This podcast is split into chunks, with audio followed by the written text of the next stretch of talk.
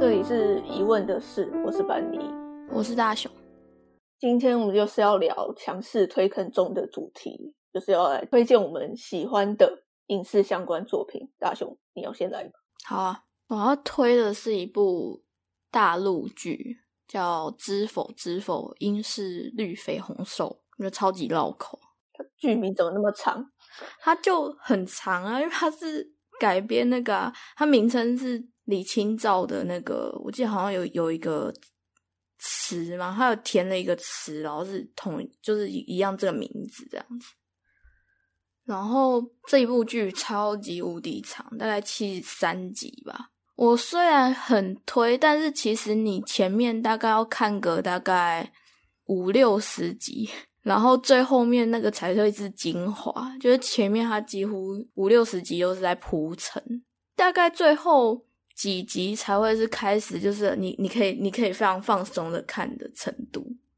但我推它的原因是因为我还蛮喜欢那个女主角，她那女主角是赵丽颖演的。然后她这故事主，反正主要就是一个宅斗的故事。稍微讲一下剧情好了，就是她主要角色是盛家的六女儿。然后你就是，反正就是前期你可以看到他就是在家里很不受宠啊，什么什么的。然后其实已经可以稍微看得到他是一个蛮聪明的人，而且他会隐忍，就是他他因为比较不受宠嘛，然后所以他有时候就会装作装作比较无知嘛。会让人觉得说他其实他其实表面好像很可怜，但他私底他他其实是一个很聪明的人。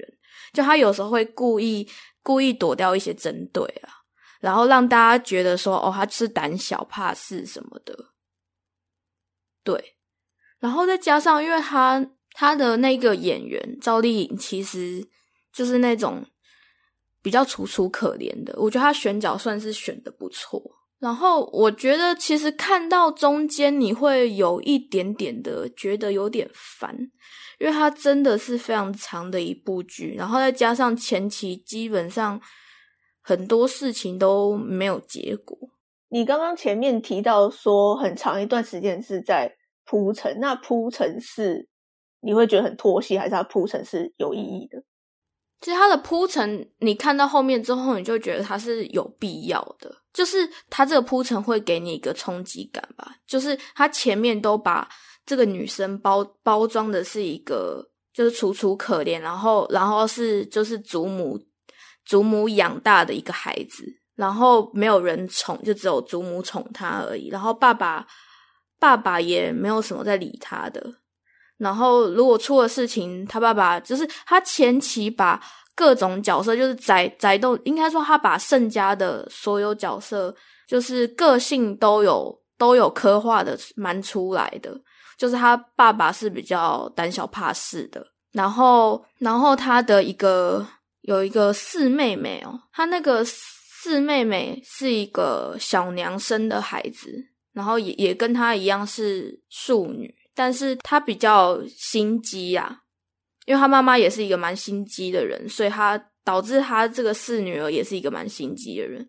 然后五小姐的话是比较，应该说是比较耿直的人，所以她通常只要被捉，就只要被冲康的话，他是会马上报复回去的，或者是会大声宣张说他被他被怎样怎样，要要他爸帮他讨回公道啊，或是要他妈帮他讨回公道的那一种。就是他把他把所有角色的个性都刻画的很好，所以你其实看了前期之后，你就会知道说他们每个人的个性是怎样，包括他就是就是盛家的这个当朝的爸爸。他是一个非常胆小怕事的人，就是他不会去为了谁出头，甚至他会为了就是他会为了家族的面子，然后牺牲掉女儿的那一种。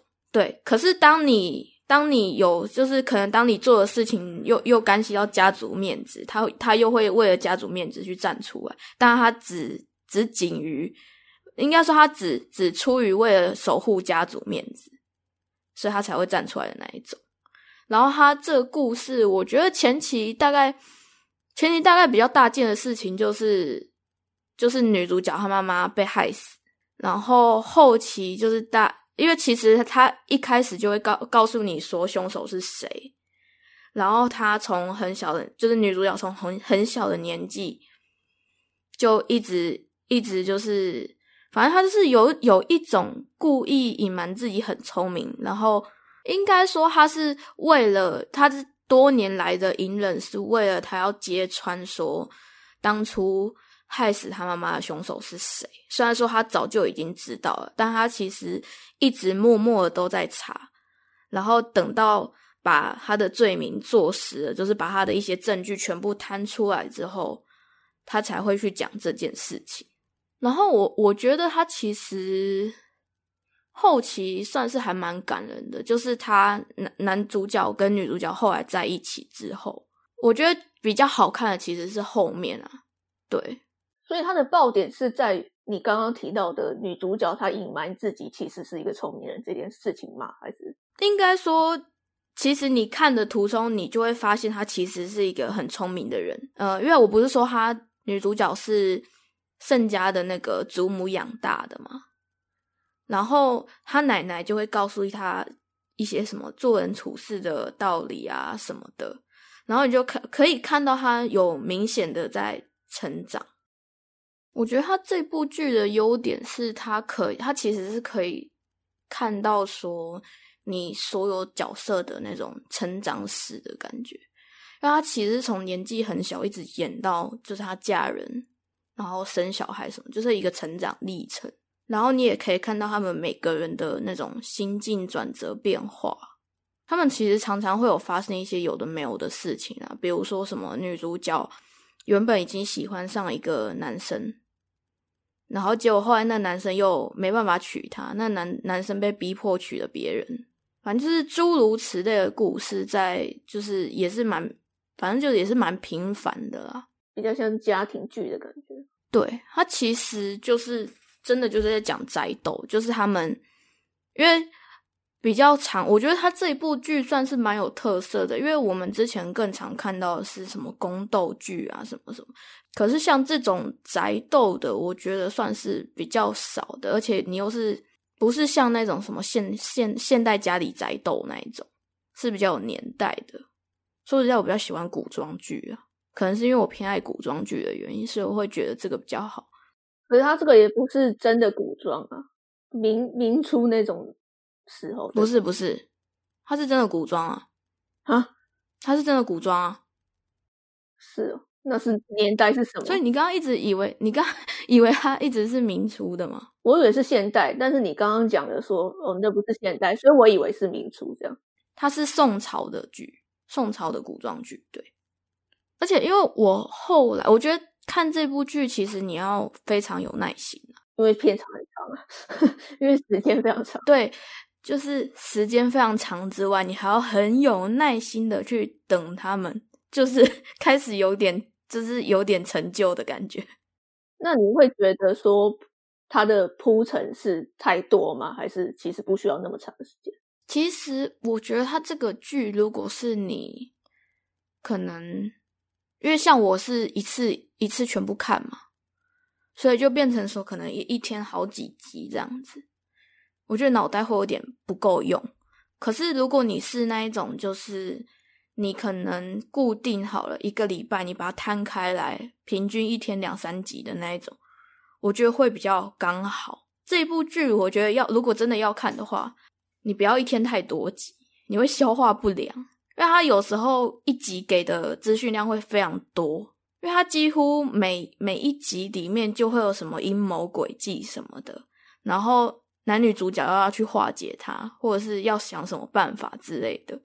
所以其实我觉得它是不适合一天看太多的剧，你就是要平均去分摊它的分量这样子，那不然会看到有有一种脑袋烧起来的感觉。不过说实在的，你看完会觉得，嗯，它其实有给你一个好的结局，可是你看完也会有一种，就是要怎么讲那个词啊，就是那种有种不胜唏嘘的感觉。嗯，因为它就是，诶、反正宅斗不外乎就是怎么争产夺利嘛，或者是争宠之类的嘛。然后当然，你前期可能看到某一个人可能原本很得宠，但后面有可能也就失去宠爱之类的嘛，就是一一样很很人之常情的东西。我之前看到我妈在看一部奇怪的连续剧，叫做《姐夫》。姐夫吗？对，嗯，好像也是个路线，就是他就在讲一些平凡的事情，可是他的结局就是不胜唏嘘。我觉得他有时候就是这种剧，就是你有时候讲很平凡的事情，但是又很现实的话，就会觉得哦，让人还蛮有感悟的感觉。虽然说他这是北宋的时候了啊，但是我是觉得应该也还是会有这种事情啊，因为我觉得那个时候娶老婆就是娶很多个，然后有什么嫡母啊，然后有什么有什么就是姨太啊什么，反正就是。有很多老婆的话，你当然也会有很多小孩嘛，然后就会有嫡出的跟庶出的差别，然后，然后爸妈就会，你知道，因为我记得好像他们有一个规定是，你庶出的小孩，你只能认认嫡母当母亲，然后你原本的妈妈，你只能叫她，我记得好像是不能叫妈妈，你只能叫她小娘还是什么的。就是不能叫不能叫妈妈这样子，跟在皇宫里一样啊。对啊，就是，可是重点是你有几个嫡母是会真的对那些庶出的小孩好。通常通常嫡母很多都是那种望着自己的小孩比较好的，因为你到时候你要争产夺利的时候，你还就跟皇皇宫的宫斗是一样的，就你到时候要抢皇位的时候，你还是只会扶自己儿子上去啊，跟抢家产是一样啊。所以就是他们他们的那个利都是为了要夺家产，或者是想要得到什么好处。他这部我觉得跟宫斗有点差别，是因为宫斗是想要抢皇位嘛，可是他这个宅斗是只是要争宠而已，跟争权。对他不是钱的问题。像我觉得他很厉害的是，他其实蛮多东西是写的非常的细的。因为他我刚刚说的最一般的就是你嫡子跟可能庶出的子女去争夺嘛，可是其实他们家的男生是比较还好，就是女主角家的男生是都比较还好的，就哥哥其实是都很疼爱每个妹妹的，所以其实他们的焦点几乎都在剩下的三个还没有嫁出去的女儿上面。然后他都会，就是他故事很长嘛，所以他有非常多余的时间可以去讲一些额外的东西，所以就会有什么就是夺权的问题，像他们家那个女主角不是就是奶奶养大的吗？然后奶奶其实才是这个家的主要掌权者，就是连他爸爸有时候做些决定，其实也要去问奶奶。然后就有发生一件事情是那个嫡母。他前面呢，因为做了一些错事，然后财务大权被夺走了，换到女主角手上。然后后来呢，又拿回去之后，他就听了那个旁人的那些，就是反正就是听了一些小人说的话，结果就去害了那个奶奶。就是他很常会有这种就是夺权的问题啊。我怎么听起来跟这皇宫里的没有什么两样啊？是真的，其实因为大同小异啊，其实没有什么两样。比如说像你说的奶奶，其实就是皇太后啊。对对对对，其实你如果就是这样子。对啊，你如果其实整个剧情照搬到，不过我其实我觉得啊，你整个剧情照搬到皇宫的话，就会还会什么什么，就是会还会有什么兵力的问题啊，就是还会有其他的问题啊。嗯，但其实是真的是。很类似的东西，而且我觉得他其实好吧，就反正剧透就剧透到底。我觉得其实，因为他奶奶奶奶后来中毒，就是后面最精彩，就是几乎快结局那一段最精彩的部分。因为前面他前期已经告诉你，女主角是一个比较不会去跟人家，就是他如果没有必要，他是不会去跟人家斗的。可是，当你踩到他的点的话，他其实要斗也是斗得起来的。然后，因为他奶奶是从小养他养到大的嘛，所以他其实很爱他的奶奶。然后结果他当他一知道他奶奶被下毒之后，哇，我觉得他后面那一长串的剧情一整个就变好看，因为他就开始从，因为其实他是有慢慢的变成不那么隐忍，因为他后来嫁给她老公之后，就是有一种有靠山的感觉嘛，就是她老公会就是会会给她当依靠。所以他可能做起事情来也比较有底，就是比较不会说像以前一样，反正他就是有个成长了。就是他以前是一个非常隐忍的人嘛，然后到后期他其实就是比较，我觉得已经就是把他原本的个性展现出来了啦。他原本就不是一个很柔弱的人，只是为了要安全的生活在宅里面，所以才会比较才会比较就是装装成那样，但他其实不是这样的人。对，而且我觉得他这一部剧的演员其实都演的还不错，就是你不会觉得说有谁的演的特别不好，说包括配角吗？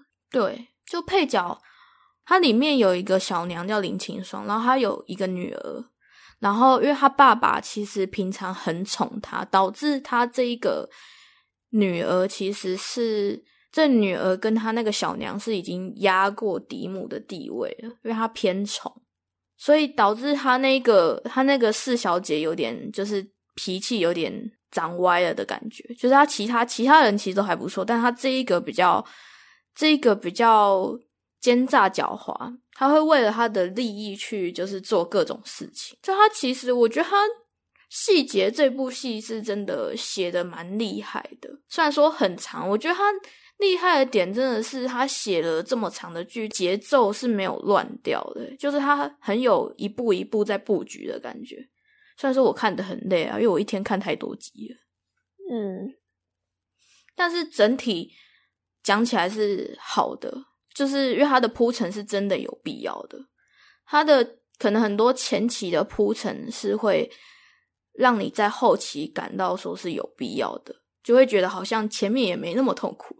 虽然说看前面的时候蛮痛苦，对我是觉得如果真的看腻了宫斗戏的话，是可以 看看宅斗了。然后他其实还有提到，就是他有稍稍提到，就算你是一家人，可是你当利益有冲突的时候，你还是会选择保自己，而不是保他人这样子。反正就是也是蛮人性化的那个，对。所以你觉得说，即使它的内容那么长，但是。看下去还是值得吗？嗯，因为我觉得看起来其实是不会到太无聊的。虽然说我前面一直，因为其实我看这部剧之前，它其实已经播完很久所以我早就知道男女主角会在一起，只是我没有想到他们这么后面才在一起。所以我前面那时候女主角跟另外一个人在那个勾勾顶的时候，我就想说。所以，到底什么时候男主角才要出现？结果真的是到很后面，他们两个才在一起。因为他前他前期其实是有跟一个男生几乎是要结婚的程度了，哎，不止哦，两个。他第一个是第一个，就是我刚刚有说，他原本想要娶她，结果他爸他妈妈不同意，然后甚至他还娶了别人的人。虽然说那个人有点惨啊，可是我觉得是他自己就是太优柔寡断了。所以导致他后来想要娶女主角的时候也娶不到，来不及了。然后中间有一个，中间有一个是医生的小孩，然后家世也不错，然后原本就是也也几乎要提亲的程度了，就后来跑来了一个好像是跟他有亲戚关系的一个堂妹吗？反正就是也是有亲戚关系的，但是他那个亲戚是好像是奴籍哦。就是已经变成奴奴仆的那种，变成底层的人了啦。反正就只能当仆人的那一种，然后导致他后来那个又黄掉，就是反正就是又又没了。然后是最后男主角出现，但我觉得男主角其实也蛮那个的，很早一开始就有注意到这个女生了。但是因为一开始他的朋友就是一开始第一个第一个想说想要娶女主角的那一个，说先说喜欢她。所以他就一直，他就一直观察，可是他后来发现，他觉得那个男生太就是优柔寡断，他甚至还有去提点那个男生说：“你如果要的话，那那个女生就会是你的，但是你要下定决心。就那个男生一直下定不了决心，所以他后来就是等到他后来真的要娶女主角，已经去提亲的时候，那个男就是那个第一个男生又跑来骂他说：“你怎么可以这样？是我先喜欢女主角的。”我觉得他这一段剧情倒是设计的蛮好的，就是他没有让他一下子就一下子就直接嫁给那个男主角，但是前期看起来真的是会非常冗长，就是因为你已经知道那个男他会他们两个会在一起啊，因为这部爱情也不是重点。对这部爱情，诶，嗯，对，它其实没有到很重点。虽然说他后来就是女主角嫁到男主角家之后，还有很多就是什么，就他要去帮他管宅院，然后再加上女主角，哎，不，男主角那边家里其实也没有很平静，所以也是宅斗。就是他从一个宅斗的地方嫁到另外一个地方去宅斗的感觉，然后还要甚至还要就是因为家自女主角自己家里也不平静。甚至还要自己回来家里，就是有没有还要帮忙顾家里的状况这样子，对啊，其实从头到尾都是在讲家庭啊，然后爱情其实就讲，可他其实爱情篇幅也不小，就是了。嗯，结语，结语哦，嗯，不然不然跳不了下面，没有一个结尾。对，就是我觉得啊，我觉得你如果想要看的话，就是像我说的。分开就是你平均要分配好那个看的集数，不要一次看太多，那不然脑子真的会坏掉，因为它东西量太多了。你的结语就是这个吗？然后刚宕机没有，然后我是觉得可以是冲着那个啦，冲着赵丽颖跟冯绍峰演的那两个角色去看，因为他们两个其实是演的还不错，而且因为他们这里面。虽然有讲到皇宫，但皇宫其实没有什么争权夺利，不会太复杂。因为原本宅斗就已经很复杂，所以还有刻意将皇宫的那些斗争给缩减，就是变得不会那么复杂。我觉得看起来会比较轻松一点点。虽然说宅斗还是很复杂，对，大家不会太不会搞得太什么，就是不会搞得又宫斗又宅斗的那一种，那种看起来就太累。它这个就比较好，对。我觉得是可以冲着说他的剧情写的不错去看啊，就是他的剧情我是蛮推的，因为他细节什么的其实都写的非常好，然后整个整个故事的那个节奏也抓抓的不错，对，所以我很推这一部，大家可以去看哦。好，换我要来介绍一个韩国的综艺节目。叫做《两天一夜》第四季，我自己是从开播第一集大概看到现在差不多一年的时间。先来介绍一下这节目在干嘛。好，它是一个户外的大型野生节目。野生吗？对，它原本就这样称呼。嗯，主旨是说介绍各个乡镇市的旅游地跟名产。内容是有六个成员会分组玩游戏竞赛来竞争东西。那竞争什么东西呢？两天一夜嘛，所以呢要先要竞争午餐、晚餐，然后睡觉的地方。所以你就从竞争那些东西就可以看出来，它其实是一个很狠毒的节目。比如说你竞争午餐输了，那你就没午餐吃啊，对，是很认真的没午餐吃哦。对啊，竞争晚餐输了又没晚餐吃。那睡觉的地方有三种可能，一种是室内，再来就是户外搭帐篷。最惨的是直接户外啥都没有，就是睡袋或者是连睡袋都没有都有可能。好，我觉得它有一个厉害的点是说，它是常态型的固定节目，可是它几乎很少在请来宾。因为我的印象中，我不确定是不是全部，但是大部分的节目常态型的话，基本上都会请来宾。那为什么要请来宾？是因为你如果固定那几个人在那边玩，你要一直有新鲜感很难，真的。嗯，所以通常会请来宾来制造每个礼拜不同的趣味嘛。然后它虽然叫做第四季，其实它不是季播的，它就是我刚刚讲，就是周播常态型节目。嗯，那为什么有分季？就是明明是周播，可是却有分季的理由，是因为之前常常出事，出事。就是常常会有艺人就是发生不好的新闻，然后就会被要求退出节目等等的，所以他才会换季，所以就莫名其妙因为这个理由换到了第四季。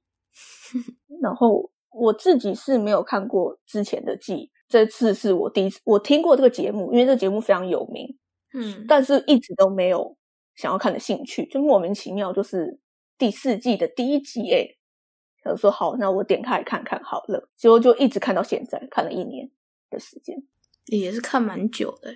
然后因为我没有看过前面几季，所以我不确定说它跟之前的差别在哪里。但是我看过网上一些人有提到说，之前的风格是比较男性化的，就是他的固定成员都是男生，嗯但是之前的集数给人的感觉就是很像男生之间的友情，嗯。然后好像竞争感有比较强烈，嗯。因为毕竟这个节目的诉求就是这样嘛，嗯，互相竞争，就算分组是同一组，也还是要竞争哦，就是跟同一组的组员也还是要互相竞争，嗯。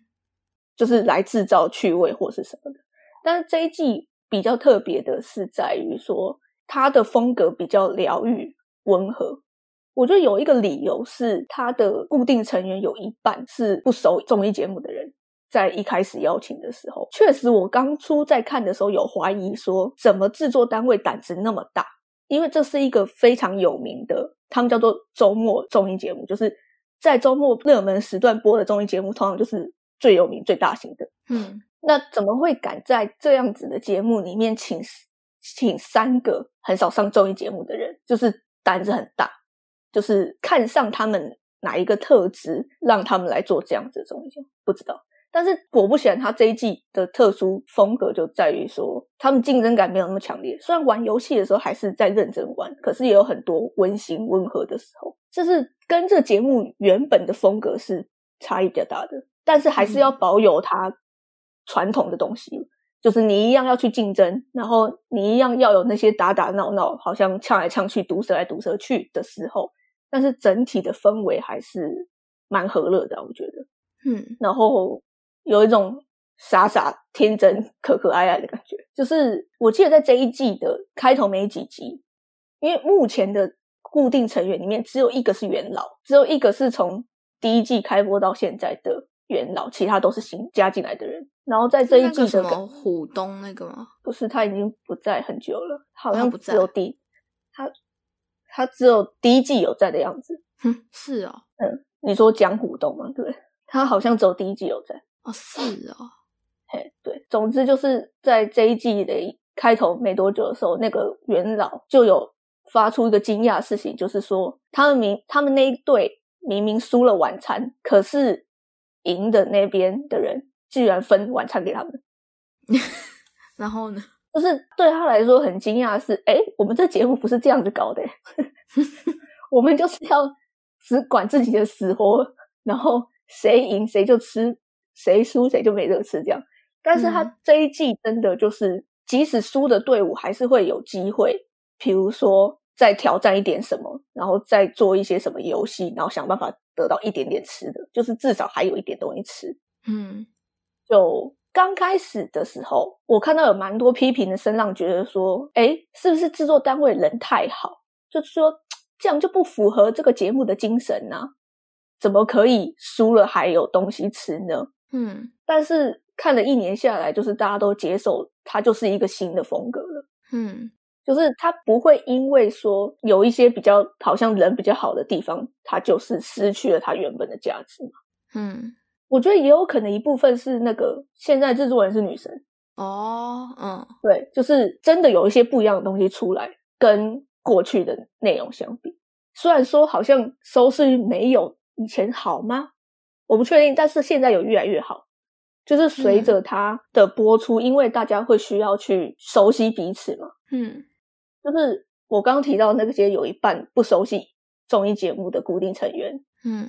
也就是在于说，那他们怎么去学习在这个艺综艺节目里面生存，也不是生存，就是怎么去表现出好笑的部分，什么时候插话，什么时候做效果，嗯对，这是一种那叫什么啊养成系，嗯。你可以看到成长的过程，然后他们慢慢相处越来越好，然后知道怎么样会有效果这一类的东西啊，我觉得是蛮不一样。虽然我没有看过之前的两天一夜别的集，包括像是我看过一个制作人的访谈，在讲说，比如说以前的年代，如果下大雨，就继续在下大雨的泥地里面玩啊，嗯，就是节目以前的风格好像是那种越狠越好，但是制作人的访问有提到说，因应时代需求，现在继续做这么危险的事情，大家应该不爱看，也不适合，嗯有很多安全因素的考量。确实，我有觉得说这个年代更需要是疗愈的东西。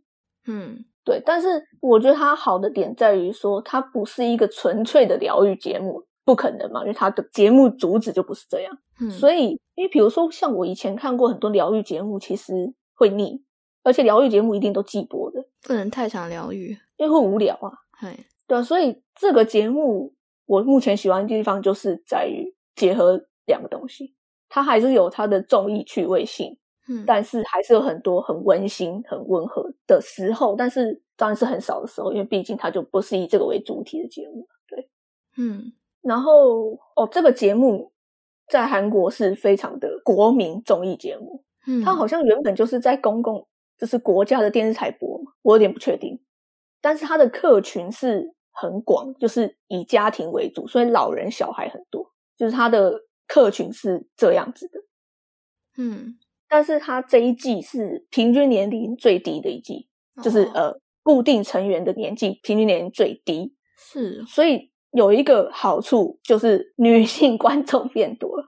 哦，对，就是年轻的女性观众，因为我刚刚说，就是家庭啊、老人、小孩这种是原本他的客群，哼，最年轻的好像二十八岁，啊，真的蛮年轻的，然后三十岁嘛，然后三十五岁、三十九、四十二、四十三，好像是这样。嗯。对，所以其实三个比较年轻的，他们的女性粉丝应该蛮多的，哦，所以就变得有点，就是这一季红的方式是有点特别，就是有一点像偶像的那种感觉。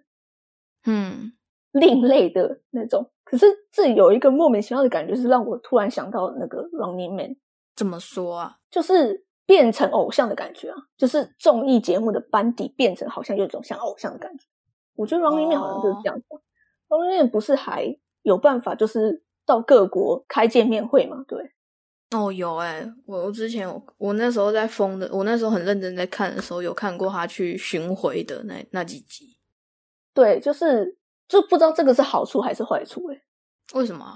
嗯，好处当然是粉丝的忠诚度很高嘛。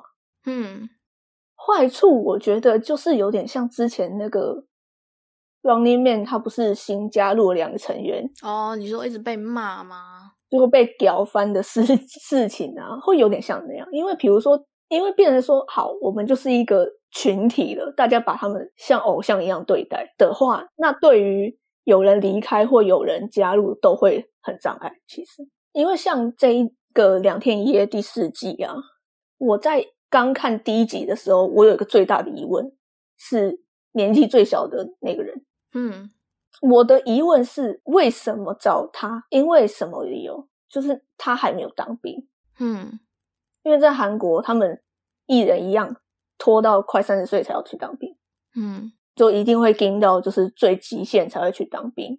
嗯那为什么会想要找一个？就是为什么非得找一个还没有当兵的人来参加节目呢？我那时候就是蛮怀疑到这件事情，到现在都还是，我不是说我讨厌那个成员，嗯是对于他没当兵，可是却找他这件事情是有点困扰的，因为他就是一个常态型的节目。然后我刚刚提到他很少请来宾，所以其实固定成员之间的配合是最重要的。嗯然后，诶，韩国现在当兵要一年半以上到两年之间。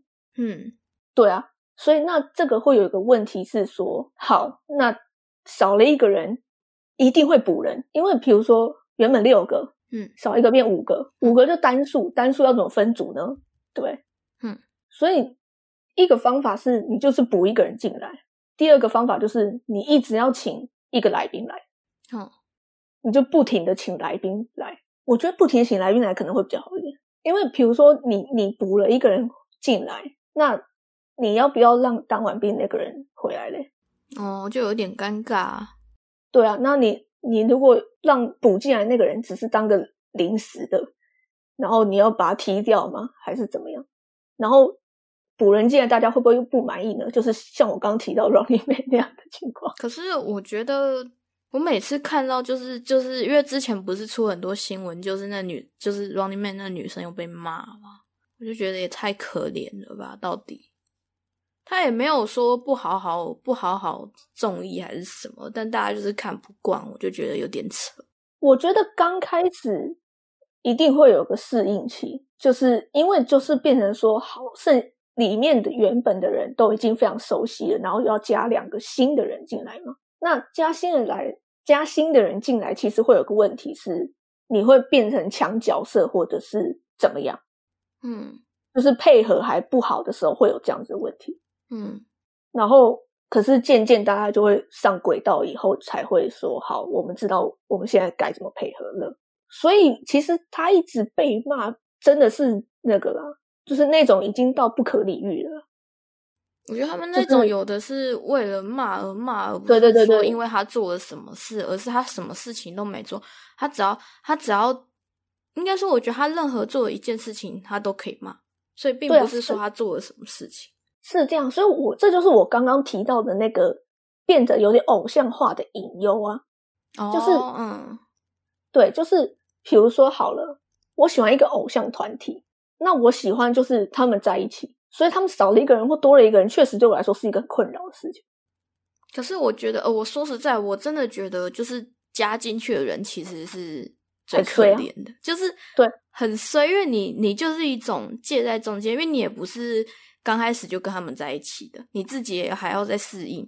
然后重点是你自己在适应期的时候，你还要被骂，就是。但是一般的节目真的都不会有这个烦恼。就是大家，你知道慢慢熟悉。太太长，就是太长期了。它真的太久，而且都是之前都是固定那几个班底，然后突然被换掉，应该不是突然就突然就有人有人走了，然后又有补人进来，大家就接受不了。没有，真的，我说真的，我觉得偶像化是比较严重的事情，因为两天一夜更久，只是说他已经换过好几季。嗯，对。然后那边是不是没有换过季？他是不是都用集呀？正常来说，本来节目就是应该要这样，这个是特例。嗯，就是对啊，你常态性节目本来就不是分季，可是这个节目出事出太多了，两天一夜。嗯，对，所以就是非得整批换掉的那种程度，或是把好几个人都抽掉，已经变成一个新的季了，所以才必须要分季。嗯，对啊，我每次都会不小心把那个两天一夜跟那个新西游记有时候会不小心搞混。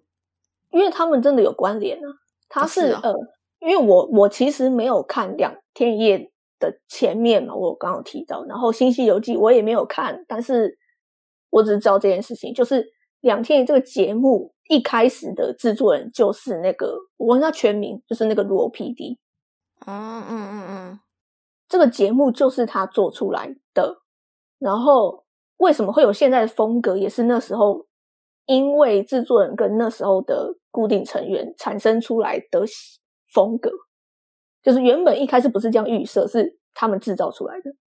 嗯，那因为出事以后，就不是把一些人换掉了吗？嗯，然后变第二季了嘛。然后那个谁，应该连制作人也换掉。然后他就是，我不确定是在哪个时间点。总之，他现在是在别的电视台。然后《新游记》这个节目一开始的发想是赎罪。所以他把过去那个两天一夜一开始的人找回来，嗯，对，所以他做那个系列，这样《信息游记》一直做下去，然后后来加了新的人，这样，嗯，嘿，哎，但是我自己是没有看过《信息游记》，我有看过一点点啊，但因为我其实比较喜欢看他其他的，就是我 P D 下，其他，嗯，你说什么一日三餐啊，还是？对对对，我比较喜欢他的什么一日三餐啊，或者是。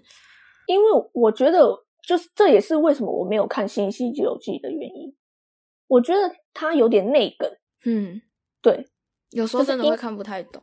就是我不确定从第一季这样看下来会不会有这个障碍，但是就是说你可能要了解那原先的那些成员，你对他们熟悉或者是怎么样，你才有办法吃得下去。我觉得，嗯，对啊，他那个那个制作人是真的是，他其实蛮变态的欸，因为你刚刚不是说他之前在，就是他做两天一夜的时候是在 KBC、KBS 嘛，嗯。他在那边做十二年，诶，十一年，对，然后后来十一年之后再转到 TVN 去，嗯，对啊。可是其实，诶、他真的是蛮变态，两天一夜就就已经很红。他后来什么花样系列哦，然后一日三餐，然后因为他花样花样花样什么花样青春、花样爷爷、花样姐姐不是很红吗？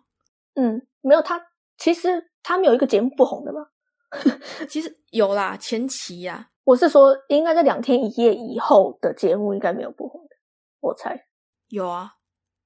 什么？你有听过他什么明星金钟吗？明星金钟飞，天哪，这也是他的靠腰这部超这个超级有名的节目、哦，真的假的啊？那什么准备好了是什么？还有什么？准备好好像是两天一夜的前置，然后还有什么人类的条件？所以他其实很变态。人类的条件。哦，你不要讲哎、等下，我惊讶到捶桌子。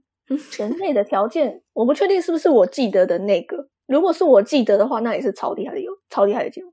然后什么？诶，出发梦之队，这可能是刚开始的。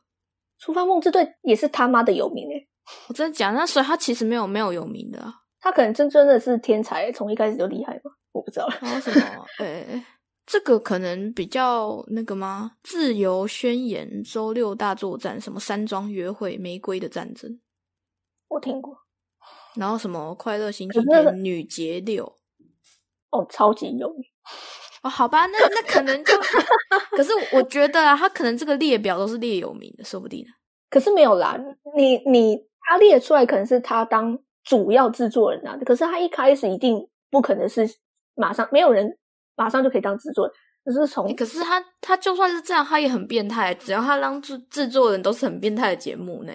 就是我的意思是，他有可能不是那个节目的创始制作人，嗯，我不确定，我不确定。我就是说，因为大部分都是那个他会先在菜鸟的时候，他会先在那个节目当一些副的，嗯，然后才变成主要的制作人嘛。那不确定说那些节目是不是他创始的，我不知道。如果是，那真的很屌了。他应该是那个吧，韩国最有名的就两个而已啊，他跟谁啊？金泰浩吗？我不确定是不是这样子是。做什么的啊、无限挑战的制作人。哦，嗯，无限挑战也很久诶。呃，可是已经停了啦。对啊，但是那个节目是，我觉得那个节目厉害是在它有更多的意义在里面，嗯。它有非常多的公益嘛，要这样讲吗？就是它是很有教育价值的节目啦。可是它明明就是很重义哦，就是它有办法在一个节目里面装很多的内容，嗯，就是它又重义，可是它却有教育意义，它又有温馨，它有办法什么什么，对他真的蛮变态，好像赚很多钱呢、可是他也花蛮多钱的吧？那又不是他的钱。应该也花的是？花的是电视台钱，又不是他的钱，是制作人啊又不用，制作人又不用出钱。是没错啊。可是他就这么厉害啊，赚很多钱是理所当然的吧？对啊，对啊，对啊，我的意思可是我觉得他应该私底下也会请那些演员什么，或者是或是那些那些人主持人吃饭什么之类的。有可能主持人会请他吃饭。哦，也也是有可能啦，对啊，也是有可能啦。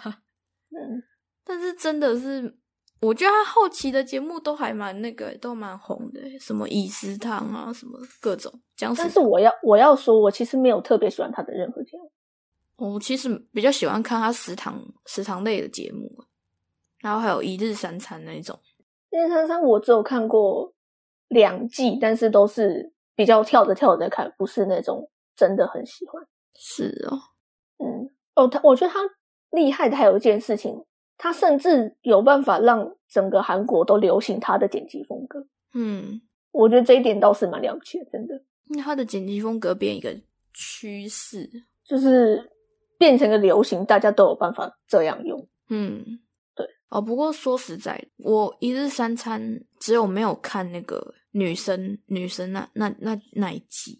嗯，所以你前面全部都看过？有没看完的，但是基本上都有看个一两集以上了啊，也也有全部都看完。我前期农村跟渔村都有看完，然后是后来第三季、第四季有比较，就是可能看了两三集、四五集还没有看完。但是女生那个我我应该不会看，因为我我不太喜欢看。我上次有看过风格，但是女生的我觉得比较没有那么有趣，不知道为什么。嗯，我觉得这有点这样讲，会不会说很像那个性别歧视啊？就是女生没有男生那么有趣。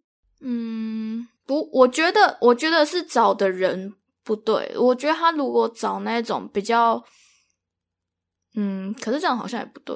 就是我觉得他如果他找综艺综艺咖来，有可能会很有趣。可是当然了，当然对。可是因为他找的是一些女演员，这样。可是可是问题在哪里？是说明明男生也都是找演员啊。可是因为他们那些男生真的是有的就自就是你懂我的意思啊？嗯，你你懂我的意思，就是因为我我目前看过的一些嗯，就是全女性的团队，然后要有趣，真的是必须要有女谐星在，嗯。或者是说女演员比较有偶包吧？有吗？这还好。他们我记得话，看他们还是好像就早上起来没化妆什么的，就所以你的不好看只是无聊是吗？对，就觉得比较还好。也有可能就是那一季真的比较不不有趣。嗯，好性别歧视啊！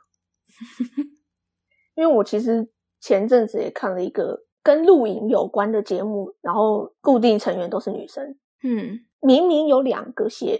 两个女谐星哦，嗯，我还是看不下去。我觉得只是不对我们的口味，是这样子没错。就是刚开始看了两三集吗，就觉得有点无聊，后来就没有再看下去了。嗯，我综艺节目真的看的有够多。我现在比较少在看，所以你觉得它好看的点是什么？嗯，就是我刚刚提到的，我喜欢它的趣味之中，但是带有混合的感觉。嗯，就是。他们虽然在竞争，可是那是一种不是拼了使命，就是动作上是很认真。我要我要赢得比赛，或者是或者是做一些效果。但是其实输赢都没有关系，也不说真的没关系。我要怎么解释？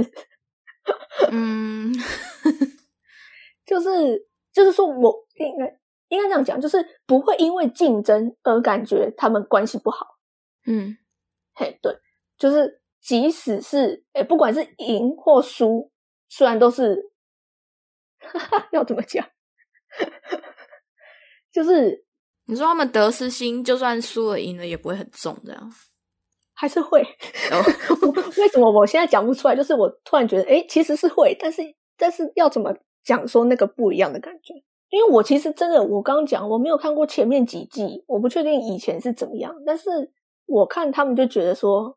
他们感情很好，心情很棒，就这样，那也不错啊。反正看综艺的目的吧，就是让自己心情好啊。对，就是你一样有笑点，一样有一些我刚提，可能就是打打闹闹、吵来吵去、毒舌来毒来毒舌去、呛来呛去。嗯，这个为什么可以呛来呛去？是基于感情好才有办法这样吗？嗯，对，就是是喜欢他们的那个氛围嘛，这一类的东西。然后就觉得天哪，真的是有个认真的，嗯，像这种大型节目，应该跟 Running Man 差，好像同时段还是差不多时间，他们两个是对打，嗯，我不确定，我不确定。但是这种大型综艺节目，你随便看那个制作单位都是百人以上啊，也不是不是光制作单位，制作单位不会这么多，但就是你光看那个摄影机后面的那个工作人员都是上百，这还蛮正常的。我的意思就是，哎。就是感觉制作单位也很认真，就是这个这种大型节目，就是你觉得这样很好啊，就是很认真在做综艺啊。嗯，对啊，我觉得台湾真的可以学学。对，就是像我刚刚提到，它的主旨其实是要介绍旅游地点跟名产嘛。嗯，所以它就是你在游戏的过程中，你还要包含这些东西。嗯，是很累。就是不是只是单纯在节目，你的节目里面你还是要有意义在里头。嗯，对，我是觉得韩国综艺节目最厉害就是赋予意义啊。嗯，虽然说有可能会觉得有点 gay 白啊，还好吧？我觉得以综艺节目有点意义，不是很好吗？对啊，就是看个人取向。嗯好，反正就是我看了一年的时间，嗯我觉得也不是说完全然的说好，就是渐渐越来越好看。我觉得是不一样的风格，就像我刚刚讲的，就是不熟悉有不熟悉的感觉，嗯那熟悉有熟悉的趣味，所以就是说应该会越来越好。然后最近这个节目真的是很红，那突然红的原因是一当然一部分是因为他们感情好了，然后合作的气氛更好以后，有人开始喜欢。但更大一部分人是前阵子有一部韩剧叫做《Start Up》，哦，就是嗯嗯嗯。对，然后他的男二演的太好了，所以连这部剧呃不连，然后那个男二他叫什么名字？金宣虎，嗯。对，他是这个节目的固定班底，哦。所以连带因为他爆红，然后连带让这个节目的粉丝也变多，这样，因为大家看那个那一部连续剧被虐，因因为那个他演的那个角色是一个很惨的角色，嗯。所以大家看那部他的粉丝 看那部剧被虐之后，大家只好来看他在综艺节目的表现，看到然后看到他就是憨憨傻傻很开心，就觉得哦太棒了。因为那一部戏我自己没有看，但是他在网络上的讨论声浪其实也蛮高的。可是讨论不是好的讨论，是 负评居多。哦是哦就是他的呃最常被骂的一个是编，好像是编剧问题很大。我记得好像有听说编剧把男主角写的还蛮烂的。对，就是所有人看完都会觉得男主角是个烂咖，然后男二很可怜，所以男二就大爆红。嗯，然后，但是有一部分的人觉得理由是在 男主角的演技，就是听说男主角好像演的蛮差的，嗯。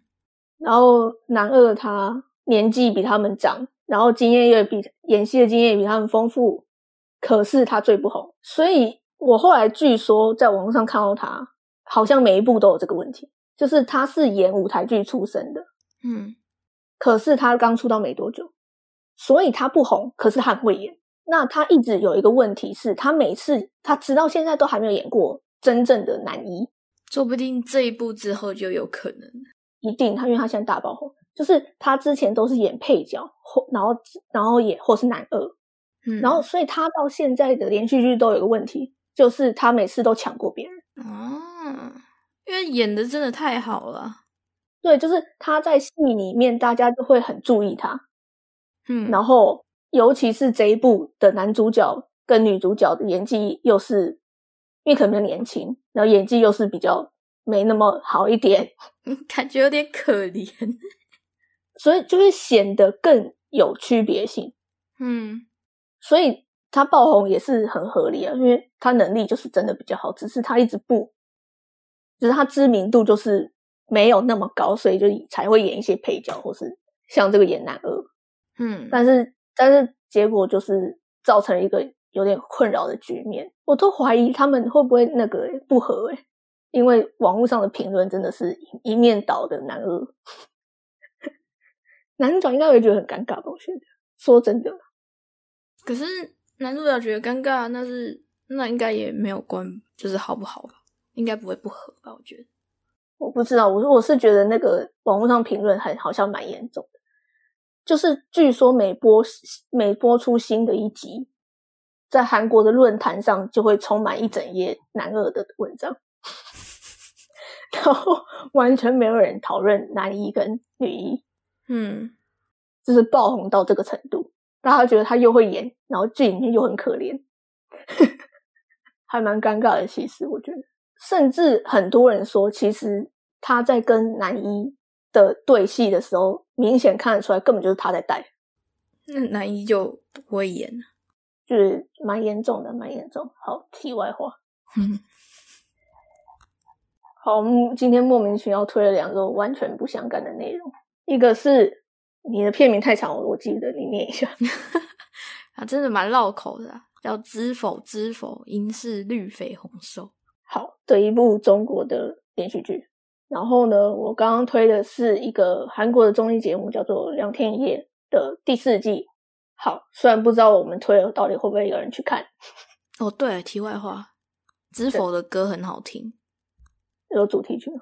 对，你也推歌是不是？对我也推歌。好，那我们今天的节目就到这边。我是班尼，我是大雄。好，谢谢大家的收听，下一拜再见，拜拜。